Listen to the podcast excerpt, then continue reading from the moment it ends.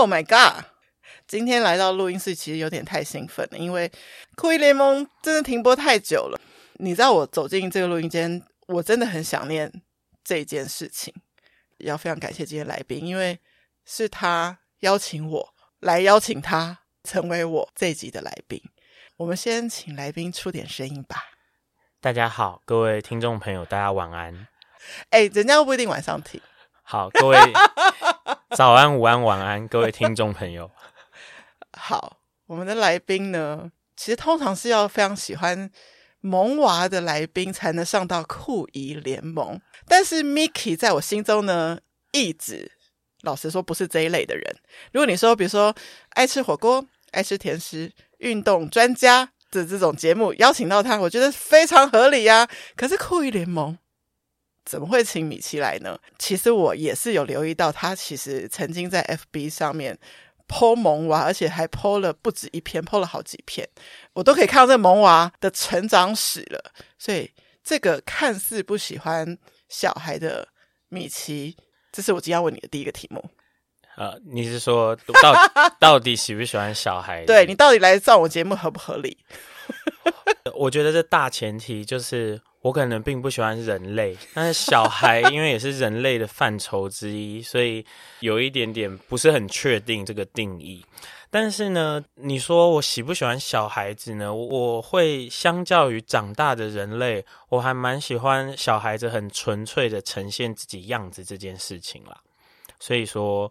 在一种相对的观念之下的话，我觉得我 我至少不是讨厌小孩的人吧。嗯，对，我觉得很多成长的人类，我可能常常接触到职场里可怕的人类，然后到了下了班就很想要抱抱可爱的萌娃，至少他们心里没有那么黑暗面那么多。对，而且我觉得的小孩子是。很纯粹的时候啊，我也不是在称赞他们，就是说我不是说他就是很善良，或者是说很天真无邪，我会觉得他是很古怪思想，然后很、oh. 呃放纵欲望。然后很不讲道理，但是这些事情其实才是我心里面觉得人类原始的样子，原始的纯粹的样子。所以是说，这些人到底是发生了什么事，然后长大以后居然会长成很有特定的格式，或者是我们在每个人眼里会说他是这样的人，他是那样的人。可是他们如果还是小朋友的时候，他们可能都完全不是这个样子。嗯，那我想跟你探讨一个东西，就是你觉得。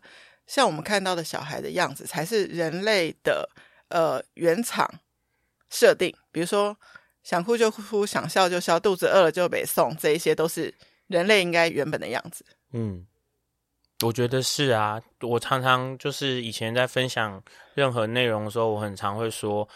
一开始是没有时间这件事情存在的，嗯、然后人类就自己定义了时间之后，从此我们就会迟到喽，然后 迟到了之后就会扣钱喽。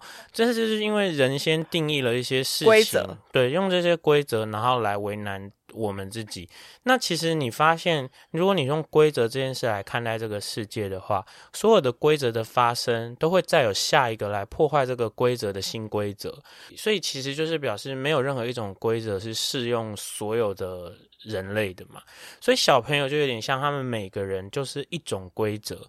当然，呃，我们就会说，呃，我绝对绝对支持家庭教育、成长背景都一定会对这个小孩这个幼体逐渐长大会影响很大。可是他们的原厂设定其实是非常非常难被磨灭掉的事情。我们还是可以看到很多小朋友。来自同一个家庭，来自几乎爸妈是类似的对待，可是可能个性上或是行为上会很南辕北辙。这个在我们那个双胞胎身上就最大明显的例子嘛，同一个妈妈，同一天同一个时刻生出来，如此的不同，这样子。嗯，刚刚在讲这个问题的时候，我其实还想反问米奇一个问题，就是。刚刚说的这些原厂设定，人类的原厂设定，包不包括追求健康？我觉得不包括，所以我们天性上会很不健康。人类的天性呃，我我的观察啦，要加入这种淡书，对，我觉得人是非常非常的好逸恶劳的，嗯、而且呢，人类对于放纵自己这件事情呢，可以快速的养成熟练。所以，其实有些古圣先贤的台词是讲的很好，包括说什么“由奢入俭难，对，由俭入奢易”，或者就是说，就是什么“一日捕鱼，三天晒网”，就是。当人们有一点点付出的时候，啊，这也可能是来自我们的劣根性啊，就是我们是蛮很在意结果能不能在眼前被看到的东西，嗯、所以。我我付出了一点点，然后我就立刻希望结果有回报，对，立刻要有回馈。对，如果没有，我开始考虑我不要继续付出了。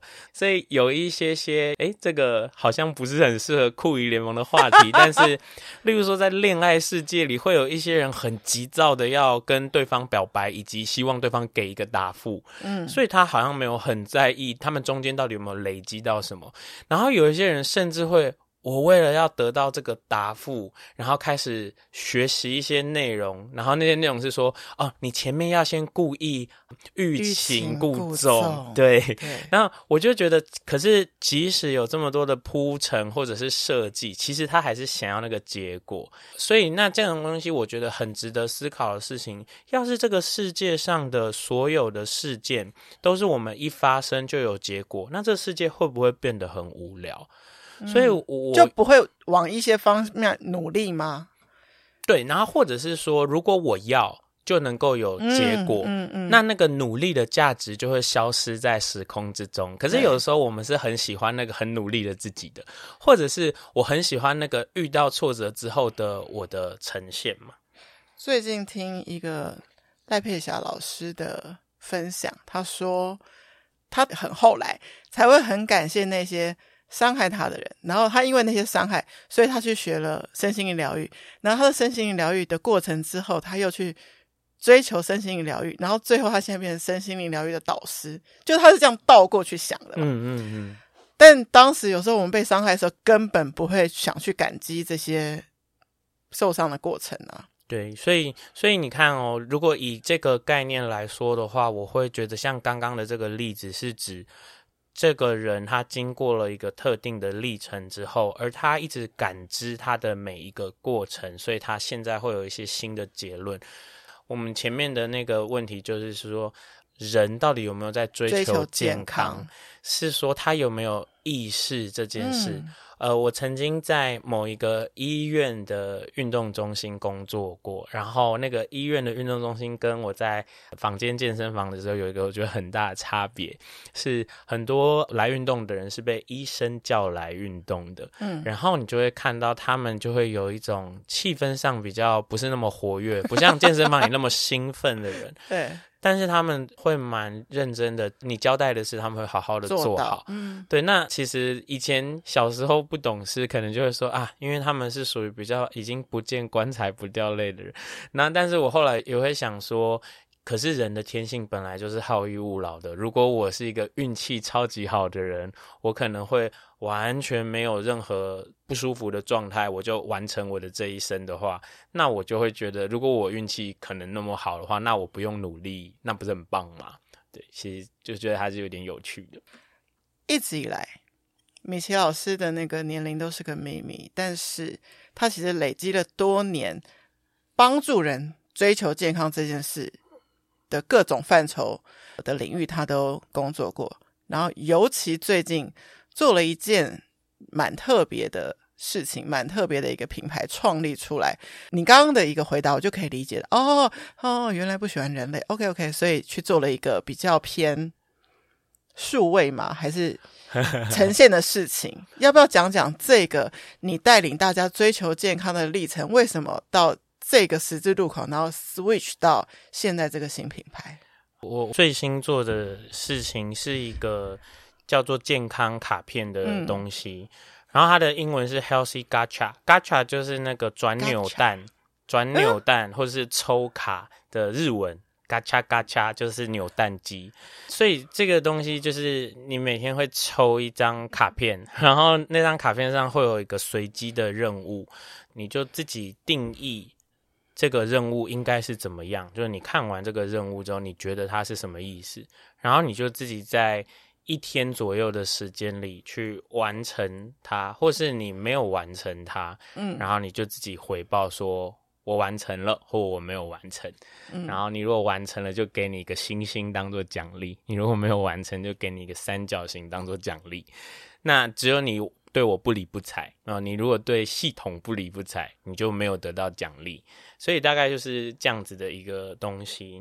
但是我觉得这是很有趣的，因为我刚刚说了嘛，它是一个很因人而异的自己定义的一个任务。所以同样的一个任务。我可能是用很严苛的方式定义它，嗯嗯、可是你可能是用比较容易完成的方式定义它。所以说，其实那个星星是我给我的，然后那个你的三角是你给你的。耶，对啊，因为是是我自己决定我完成怎么样算完。所以其实有一些时候会有人跟我说他。觉得他这样子不能算是有完成那个任务，嗯、可是，在如果我就我就设身处地的话，我会觉得，哎、欸，如果是我，我这样做，我已经会觉得我完成了。对，就我标准没有那么高。因为其实我有玩第一环境，我想知道说，那跟着健康卡片玩的人，他每天大家抽到的任务一样吗？不一样，不一样，它是一个随机的抽卡嘛。像我一开始在就是推荐身边的人玩的时候，会有人跟我说。你怎么在做这个给别人任务的行为？我就说，当然不是我给别人任务，是随机抽的，因为这是我们要撇除所有人力的行为在里面嘛，所以它就是随机抽的。那随机抽的任务，比方说抽到素食一餐，嗯，如果是一个本来就吃素的人抽到，就就简单啊。然后如果是一个完全就是每一餐都一定要吃到肉，无肉不欢，对，每一餐都要吃到肉的人，那他就会有。一个不会太痛的挑战，因为是一餐，一餐对，对所以这件事情就是刚刚这个 Mavis 提到的事情。人类的本性是追求健康的吗？嗯、不是。不是所以呢，如果你给他一个太痛太难的任务，他是会直接放弃的。Oh my god！对对对对对对对，所以其实都不会太难。基本上不会谈，而且更何况你是自己定义的嘛，所以我们其实就可以就素食一餐这件事情做很延伸的讨论。对，那我用就是不是不是有一种所谓的锅边素或者什么？那我用我觉得我吃下去的那东西不是肉，这样就可以。那你可能还是可以有很丰富的调味，如果你愿意这样定义，也，是可以也是可以达成的。对，嗯、素食一餐，然后结果因为你说是随机抽，所以第一环境里面。来玩的人，他可能在不同天有可能抽到这一个。哦，对，就是说，但是我们有一个设计啦，是说你在同一个环境里面是不会抽到同样的卡片的。对对，对但是你这个人任务在第一环境下下来，可是一起玩的人他不会在同一天得到这个任务嘛？对，所以你是设计这个闯关任务的 master，嗯，那你就会看到不同的人。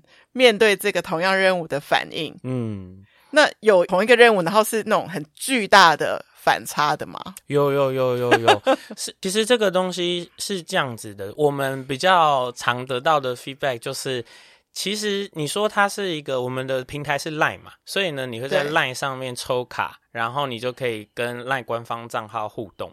但是其实这不是一个真实的情况，因为当我们抽到卡片之后，你完成任务的场域是你的现实生活。对，比如说抽到一日不吃零食的人有两种，第一种呢，就我本来就不吃零食，对，好，他就觉得他完成了。完成了。另外一种人呢，是他不断的去跟身边的人求证。你觉得这算零食吗？你觉得这是零食吗？然后呢，他可能可以收集到一些对他的行为有利的证词，比方说，有人会说：“我觉得只要你在早餐时间、午餐时间、晚餐时间吃的吃都不是零食，你只是早餐、午餐、晚餐选择了要吃什么。对”对我，我觉得这很有趣。那那其实里面的确有一些。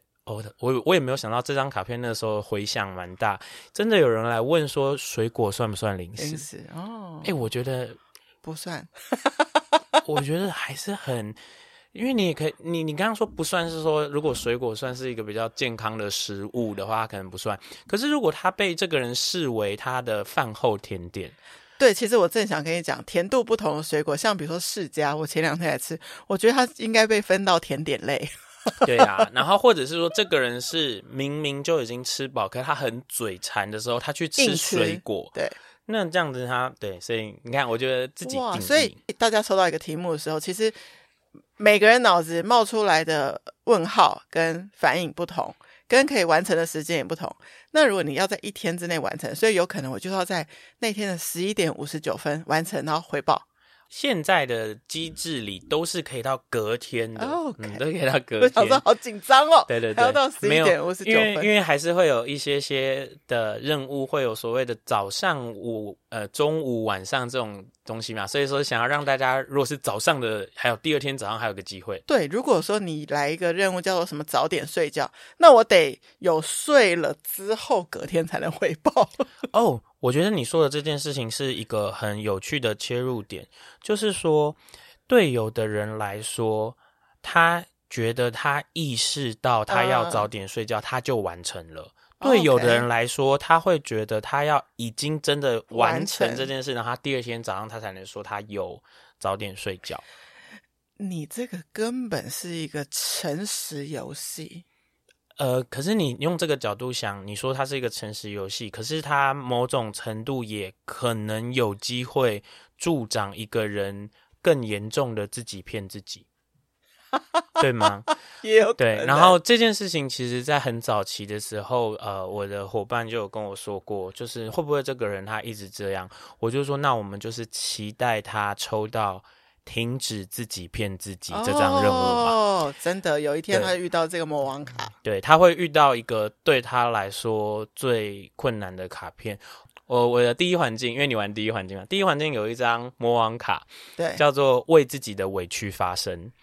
然后这张卡片有人抽到，他基本上就是整天被这个任务困住，因为他已经想不起来他上一次为自己的委屈发声是什么时候了。对对，那我觉得这很有趣，因为你诶，我们这边是酷鱼联盟，你想想看，小朋友有多高的频率在随时的为自己的委屈发声？All the time。对，我不想弄这个，我不想要去那个，都会讲。所以说那个。嗯没办法这样做的人，他从小朋友长过来的时候，到底在哪个环节出了什么差错，被压抑，那就是不一样了，也不能说是差错啦。对对，那我们再回回过头来讲好，所以刚刚我们得出一个结论，其实人类原厂设定是不追求健康的，那你又要去弄一个健康卡片这个 project 出来，是想要让人用游戏式的方式去。自主性的、半自主性的追求健康吗？你的 intention 是什么？我觉得这个这个很有趣哦。就是我的意图呢是这样子的，我完整的说明一下：人类不追求健康，可是人类想要健康，嗯，对吧？对。那可是他觉得过程很痛，所以我们需要一个不是那么痛的过程，然后让他可以慢慢慢慢的。把自己的行为往可能导向健康这件事情贴，那这个源头是怎么来的？是我们在做，我我过去是这个体适能教学者嘛，是。体适能教学者里你会遇到的问题就是，很多人他他缺方法，对，你告诉他方法之后，他就离健康靠得很近。有一些人缺的东西就是习惯，嗯哼。大部分的人缺的东西是习惯。我们不是需要一个多厉害的运动教练，或是多了不起的运动计划，而是我把这个运动放在心上，我把这个饮食的节制也好，或者说不夸张放在心上。所以人类缺的东西，大部分是缺习惯。那习惯这个东西，当你希望它改变的时候，只要是太痛的，人都会反弹。也就是说，我说我从明天开始不再吃宵夜了，一定会吃，我就会很痛苦。可是我如果说明天开始我的宵夜只能吃原来的九成，嗯，你会觉得好像稍微好像没有真的那么难啊，因为有事没事，你就宵夜会买太多，所以你就这样就会好一点。所以我觉得你说他是用游戏的方式让这个人有一点点靠近。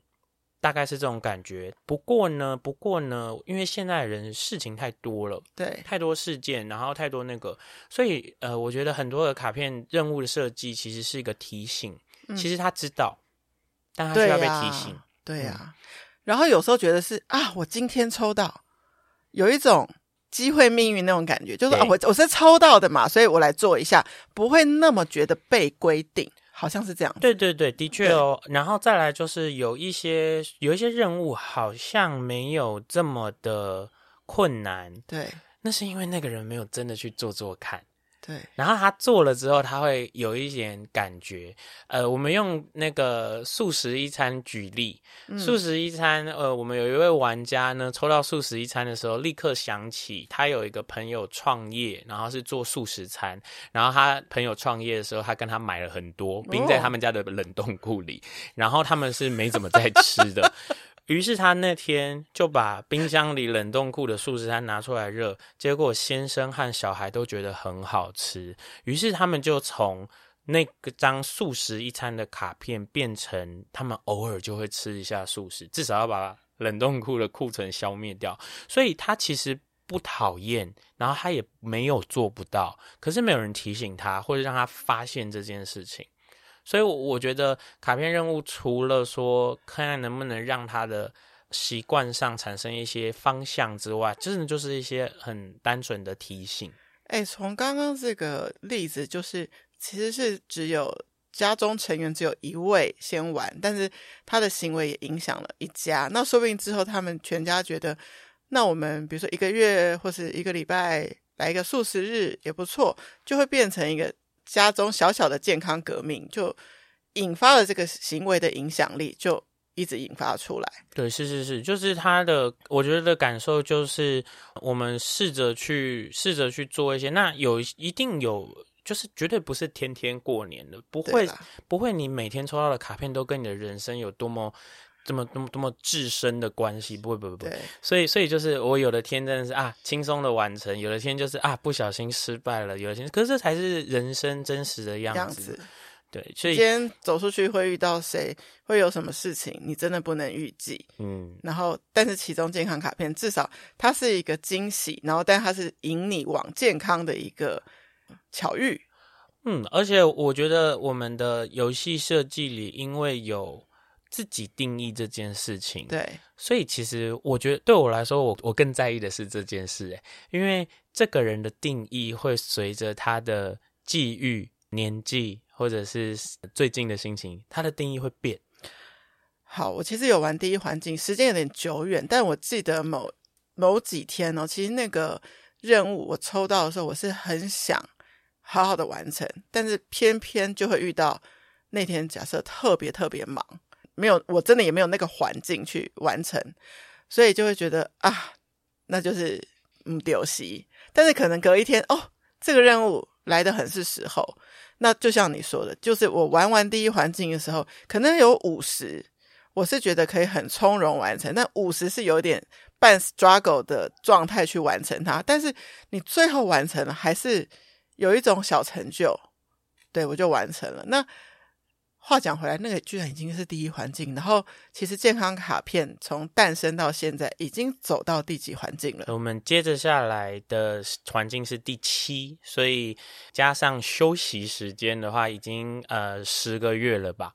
嗯，哇，那听说就是第七环境有一点点不一样的玩法，嗯、也想要请米奇特别来介绍一下。我们事实上在整个过程里面，从一开始就是很人工的完成所有事情。那到现在的话，不管是游戏的选单也好，然后大部分的自动化都是发生。那我们也就逐渐的，就是追求让这个游戏的可能视觉上的画面，再更让大家可以。更有沉浸式一点的感受嘛。那这些自动化都完成了之后，对我们来说有一个很重要的事情是，健康卡片本身是一个有哲学在背后的游戏。嗯、那我们有一个很特别的特色，就是这个游戏你在 LINE 这个平台上抽卡，可是你实际完成的场域是现实世界。所以呢，现实世界会是一个很重要的素材场。嗯，好，那每个环境有它的主题。第七环境的主题是童心，然后嗯，那原因就是在前一个环境的时光套卡的时候，会正好经历，就是最近前一阵子正好经历了儿童节。对，那时光隧道。对，儿童节的时候，儿童节的时候，我们开始有有丢出所谓的儿童节的特卡。那我们那个时候就是有一个想法，就是儿童节这件事情其实是可以接轨到接着下来的环境了。那其实也就是我本人，我本人有一天，哎，刚好在我们录制的时候，对，录制的时候，我是今天发这篇文章的，就是。同心套卡的，就是 idea 是怎么来的？是有一天我在我的 IG 的现实动态看到了有家长在陪小朋友睡觉前看绘本故事书，就一起读绘本的故事书。然后我那时候脑袋里就突然出现一个小朋友很厉害，小朋友可以一直看，就指定要看同一本，或是指定听同一个故事。然后或者是他们也很能够接受。很能够接受很荒谬的故事，对，然后也许他们会很喜欢。那大人是什么时候开始不能接受跟自己无关的事，或不能接受荒谬的故事，嗯、或不能很重复的做一些事情？那我就会觉得说啊，这个是素材的问题。然后我那时候就有这次这个童心套卡的 slogan，叫做“健康卡片是大人的绘本”，所以我们就是。嗯投素材，然后让大家翻阅，那其实就是没有什么太大的压力。那因为是呃跟小朋友有关的，然后我们希望跟真实世界场域的接轨是多一些些的，所以我们这次有呃就是跟儿童公益团体合作。嗯、那儿童公益团体，那我们这次就是报名费的百分之二十，就是会呃捐给这次跟我们合作的儿童公益团体。特别在第七环境才第一次做了公益的配合，那选择这两个单位有什么特别的原因吗？或是你他们关怀的议题是健康卡片也特别关怀的议题？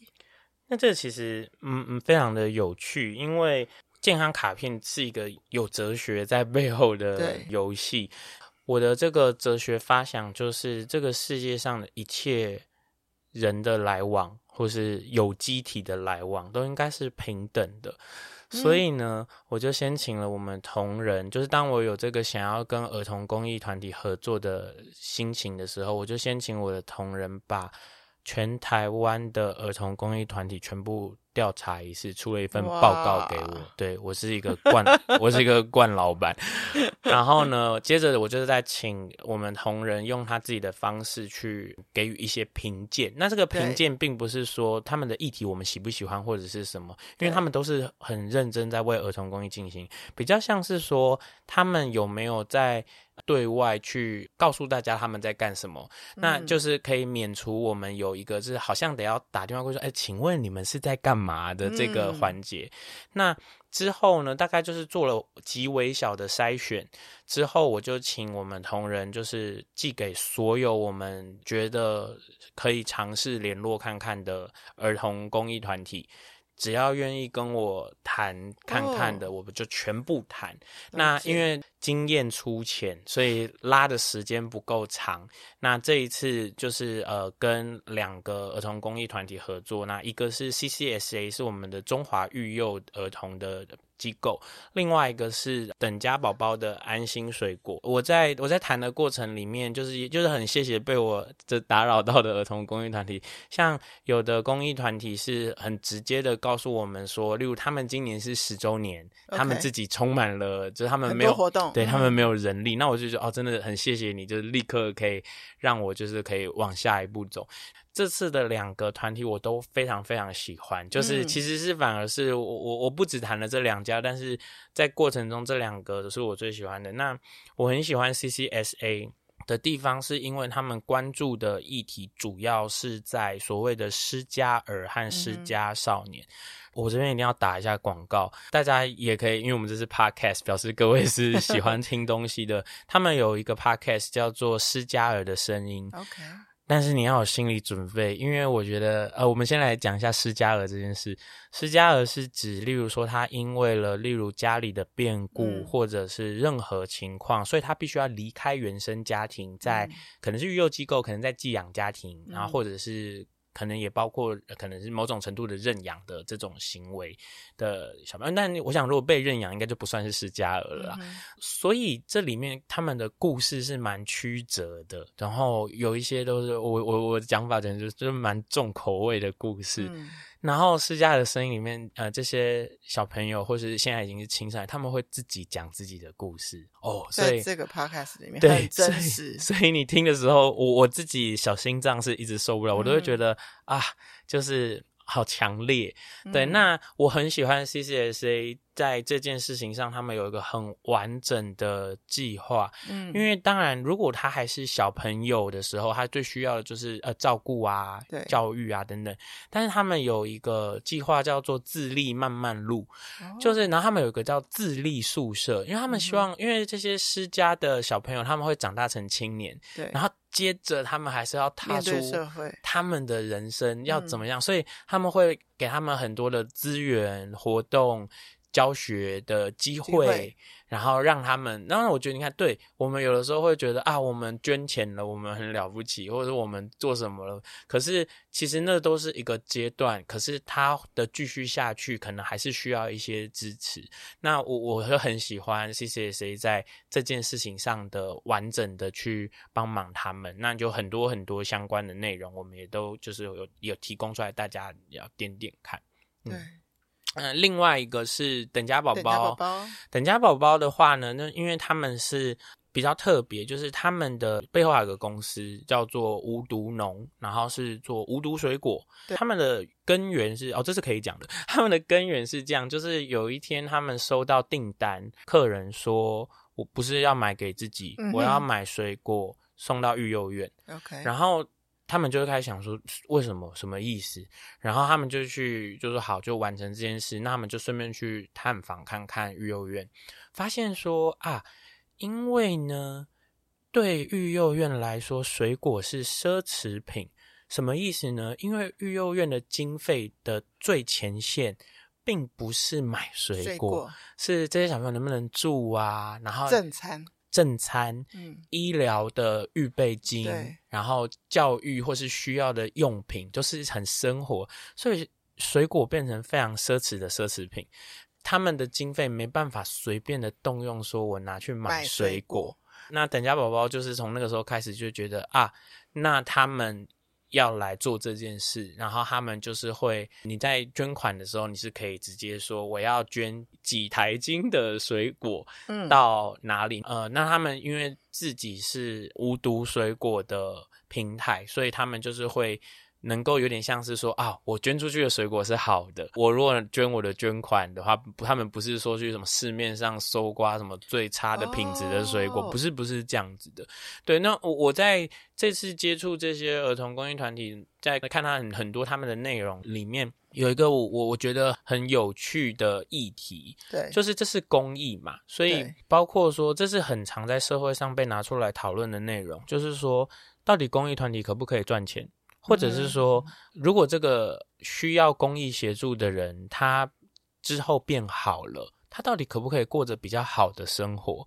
就是说，假设这些小朋友们都在吃很好的水果的时候，就会社会上有一种声音，好像觉得啊，你们这些是人家捐给你们，你们怎么可以吃这么好的水果？那我又从这些儿童公益团体这边看到了另外一个讯息，就是说，因为他们其实是。一开始相对弱势的小朋友，嗯、所以我们又更想提供给他们好的东西，东西让他们就是好像他的生命在某个角度上缺了一个什么，但是他在我们在这边可以微小的补，平衡一点点，补他一点点。对对对，对，那我觉得这件事情是是很有趣的角度。那我觉得外面的人有就是各式各样的看法是很正常的事情。我喜欢。这样子的行为，就是每个人用自己感受到的信念跟定义来做出他的选择和发出他的声音。嗯，对，我觉得关于做公益这件事情，就是有人可能觉得，哦，我们是以我们的状态比较好，所以我有能力捐给他们，的这种心态。但是也有人是其实真的想要去触碰这个议题，这也是他 care 的议题等等。那我这次听到健康卡片合作的这两家，其实老实说，大部分的我们听众们跟我，可能是比较稍微没有听过的儿童公益团体，可能比较有名的几个大家都知道。嗯，但是你看，他们去触碰到议题，也有可能是其他的公益机构是没有触碰的议题，所以，但这需求是在的。嗯，对，所以我觉得我今天很开心有这个访谈，是包括说。我们透过 Podcast 小小的力量，哈，可以让我们本来比较不知道的公益团体，他到底在关心什么，这个议题被知道。嗯，就不只是说同情这样的孩子哦，我捐了钱，而是我真的看到这个议题后面的价值。所以你刚刚讲一个点很棒，哎，不是说捐了钱让他随便买水果，哎，我还要确保他吃到的是。健康无毒的好水果。嗯，所以其实我在跟公益团体互动的时候，我们其实都会有蛮多的讨论。嗯，就是其实我丢出来，我是一个儿童公益的协会，对，其实不会有任何看到的人对我有什么负面的观感。嗯哼，可是要怎么提供他们诱因，让他们更了解我们一点点，或者是。怎么样让我们的这个其实他很感兴趣的议题能够被触碰到他身上？对，那所以这个也是我自己觉得很自豪，就是 健康卡片可以蛮在这件事情上接轨到的。例如说，包括我们就是即将要在第七环境剧透。就是呃，我们有一个新功能叫做卡片资讯，也就是说，当你抽到这张卡片的时候，它有可能会有一个按钮是卡片资讯，所以这个卡片资讯可以呃多给你一些 reference，或者是引导你去一个连接，或者是像这样子的方式哦，把背后的故事再告诉你。嗯，然后我觉得很有趣，就是人人有的时候就是我们刚刚说的人是很好逸恶劳的。就直接剧透我们这次的一张卡片。我们这张这次有一张卡片是希望大家可以用儿童福利机构的爱心捐赠码捐赠你的云端发票，所以就是这样，就是这么单纯。就是你有一个任务是你要捐发票，串发票，你要捐发票。嗯嗯嗯。然后如果你在捷运上、公车上看到说哦，请大家捐给这个基金会，我们的发票代码是多少多少，你会看到，就这样、哦、结束了。可是如果你抽到这张卡片，你点卡片资讯的时候，我们直接导你去那个网站，你就可以顺。哦、我觉得直接你就是、呃、行为，对你直接行为。然后我觉得会有很多人发现，他没有想象中那么困难。嗯。再来就是我会希望，就是因为我自己试了嘛。我你完成这件事情之后，其实你的感受会未必跟你原先预设的一样。你完成完这件事情的感觉，像我自己做这件事，因为我就想说，我要试试看它到底多困难或多容易。我完成这件事情的时候啊，就是当然我也不知道我捐的发票会不会中奖，可是我做完这件事情的时候，我不知道怎么的，我很有一种轻松感哦，就是说这不是一个很负担的公益行为。对，它带给我一种很很轻松的感受，对，然后我就觉得，对啊，我就这样子做做看，可能每个人会有不一样的感觉，但是我我觉得这是一个很好的方式。那包括说，像我第一次点开等家宝宝的网站的时候啊，我就很喜欢，呃，对不起，因为我喜欢的东西跟一般人很不一样，嗯，它可以指定我这个这箱水果是要捐给谁，捐给谁，捐给谁。但是呢，我已经说了嘛。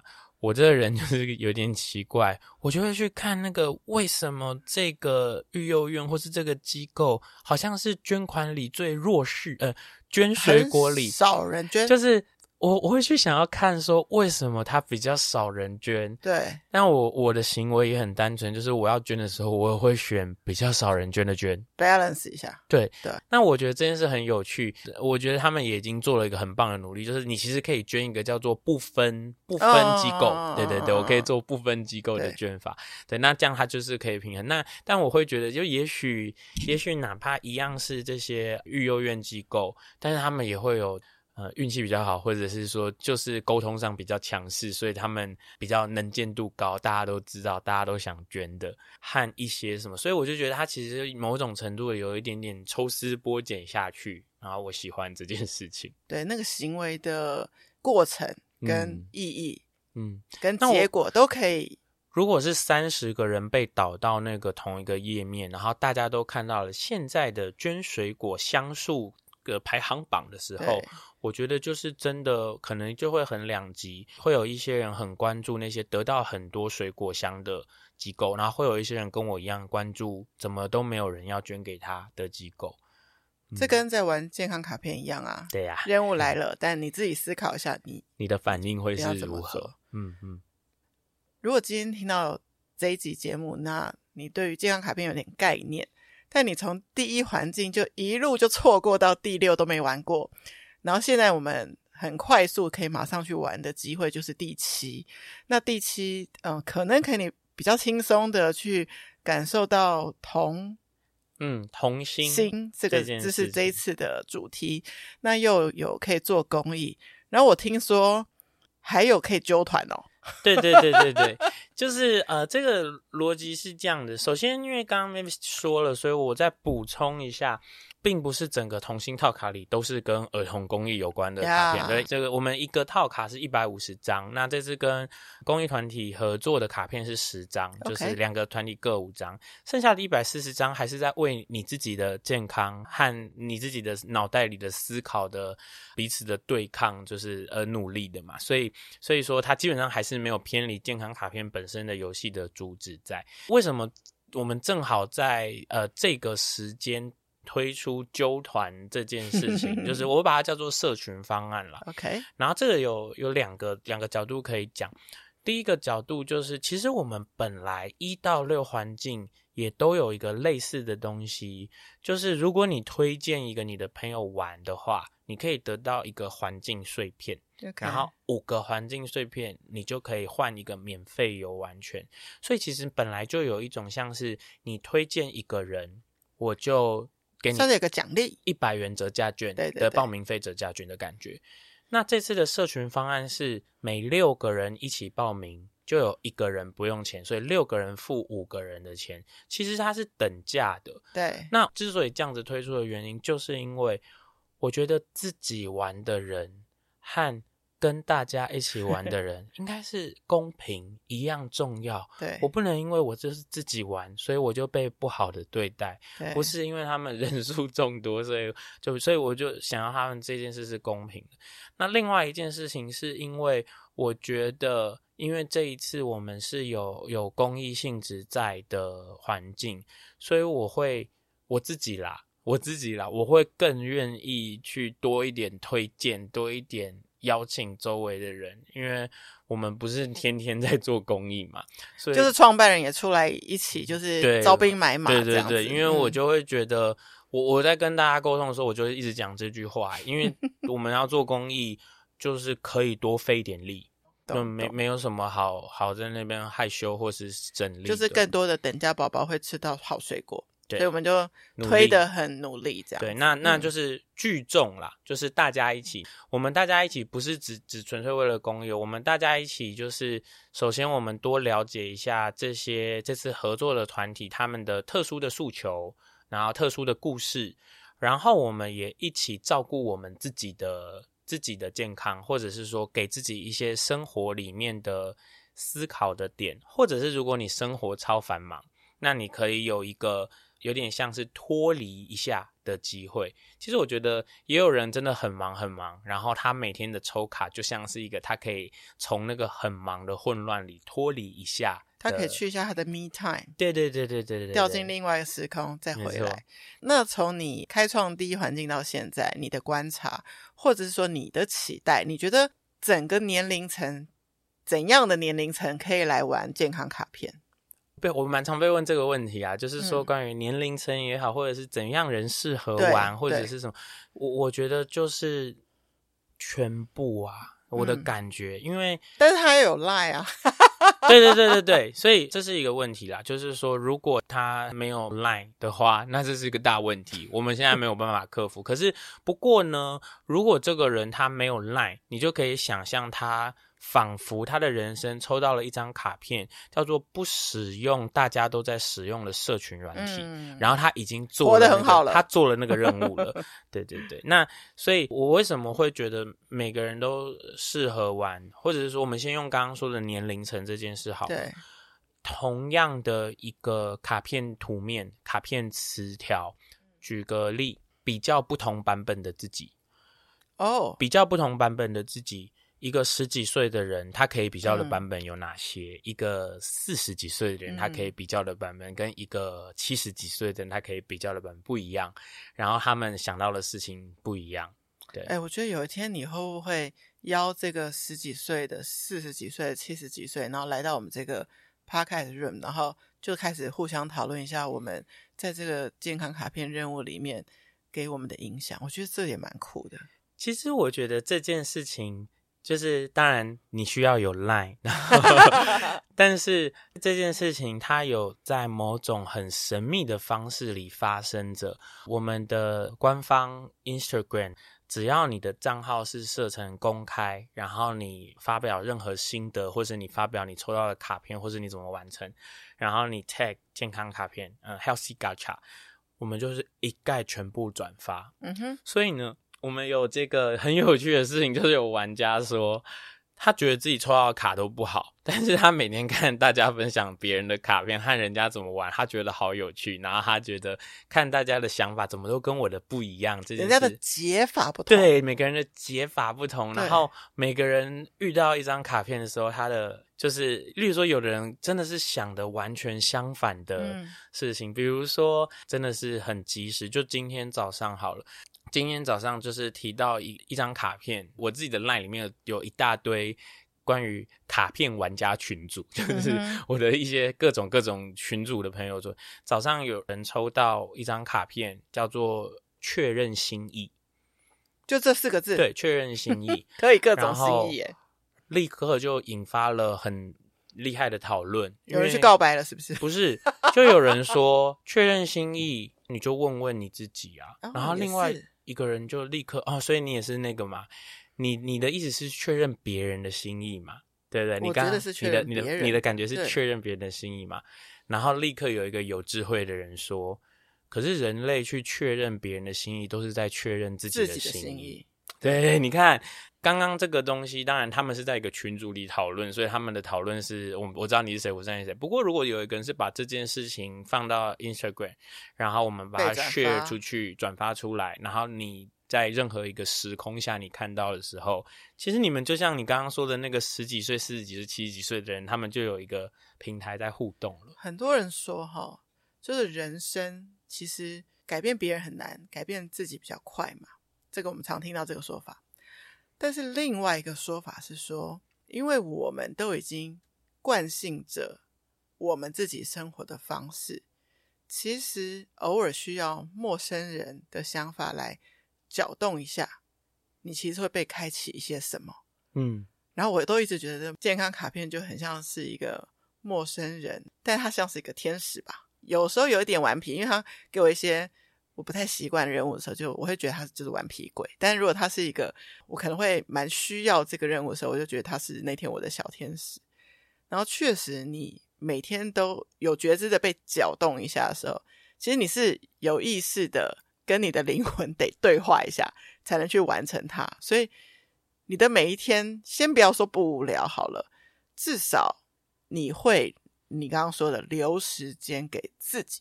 的这一件事是我觉得蛮关键的，就是讲到这件事情，其实我我我自己最常遇到的呃，关于玩家的一个讨论，就是我、哦、这个问题真的很常用，就是说 到底是忙的人适合玩，玩还是闲的人适合玩？嗯、其实我觉得闲的人或者说时间比较有充裕时间的人，其实他会希望他有一些事件可以给他一些素材，丰富一下嘛。对。那可是我自己心里对于这个，我好像答案一直倾向是忙的人适合玩，因为当这个人忙到连一个他以为他看到他觉得简单的要命的任务。他都无法或无力完成，他才会警觉到他怎么会让自己忙成这样啊？然后生活一点余裕都没有。对，但我自己也有过诶，我有一天是一日不吃甜食，然后可是我、哦、这是你的魔王题了吗？嗯、不会，这个这个事情我可以很有觉知的让它完成好。成对，可是因为我那天真的是正好非常的忙，忙很多事情组合在一起，然后我在忙完一件事情的时候啊。我居然自己身体自动的走进了咖啡厅，买了我常 喝的一个甜的咖啡饮品，然后我走出来，我就是一边继续在想事情，或者是说就是脑袋不清，然后我喝了第一口的瞬间，有一种怎么哪里怪怪的，天啊！我今天的任务是不对对，然后但是我那天又觉得很，我那天又觉得很开心，就是。嗯啊，我的卡片很厉害，对，他知道我的卡片知道我搞不定这件事，然后他给我一个机会，让我知道我现在就是忙到爆炸。哎、欸，话说，创办人是从第一环境到第六环都要玩的人吗？没那么累吧？哦，我我一直都在玩啊，我随时都在玩。欸、那那你们有产生超级玩家吗？就是连续玩都没停吗？有有有，呃，目前的话，嗯、呃，你说从第一到现在没有停下来，大概有四分之一的人，对，其实有四分之一的人是太酷了。然后也有一些人是他，因为我们我们其实环境跟环境间有休息啦，对，就是有个七到十天的休假。但是有的人他觉得我需要休久一点，所以他会在 跳一听一个环境等等，都都是有可能。可是我我觉得其实就跟你要不要休息这件事，你就也是自己定义嘛，自己定义。我觉得玩健康卡片的人好有自己的决定权，好棒哦。嗯，对，因为我觉得。其实你说我们所有的卡片跟任务都是你自己定义跟自己决定有没有完成，你把它直接投射到现实世界，你现实世界里的每一个真实人生的任务，你也是自己定义跟自己决定你有没有完成或没有完成的。真的，嗯，所以其实就是这样子的结果。其实我我如果我可以决定的话，我就决定就是继续聊下去，但是录音室的时间是有规定的，然后。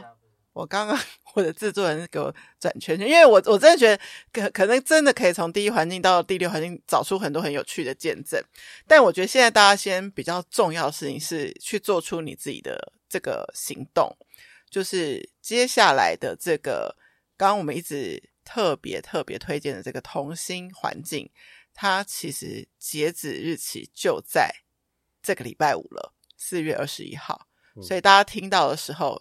可以赶快行动，没错。然后，如果因为 Podcast 你知道，就是也有人会很后面才听。那如果你很后面才听到，你已经错过了同心环境，It's okay，因为创办人在这，他的健康卡片会一直创办下去。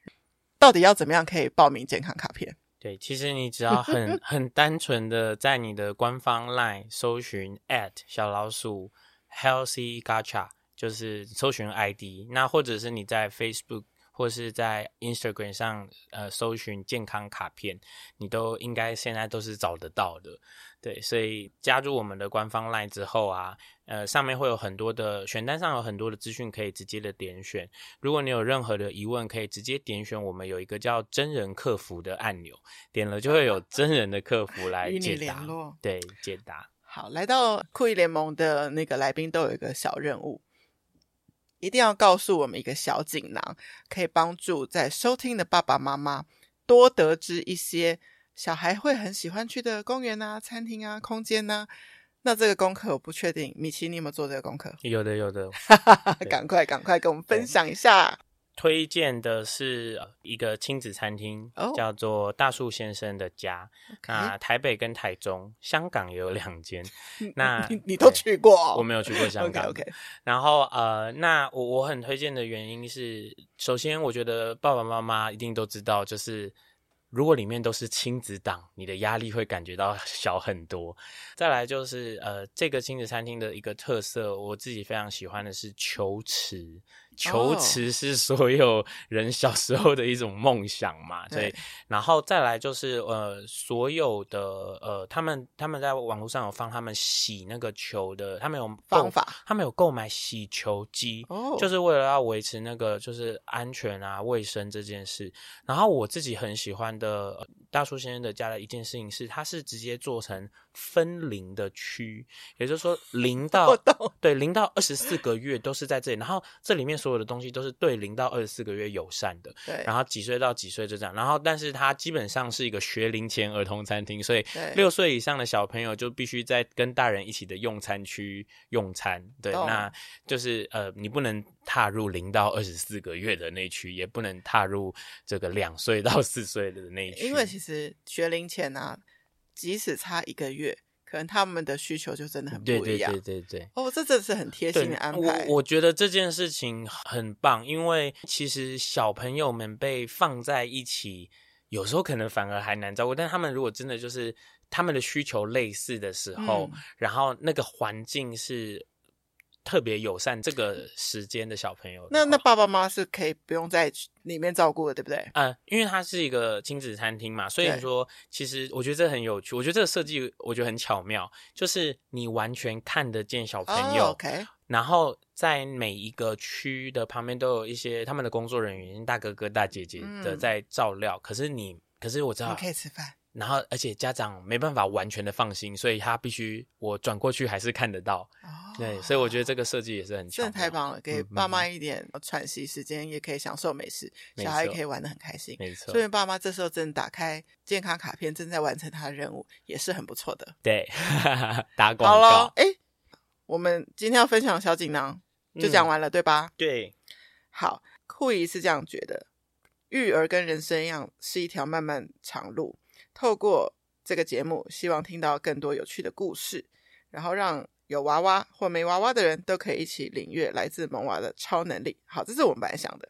但是呢，其实健康卡片还有一个更好的一个人生的诠释。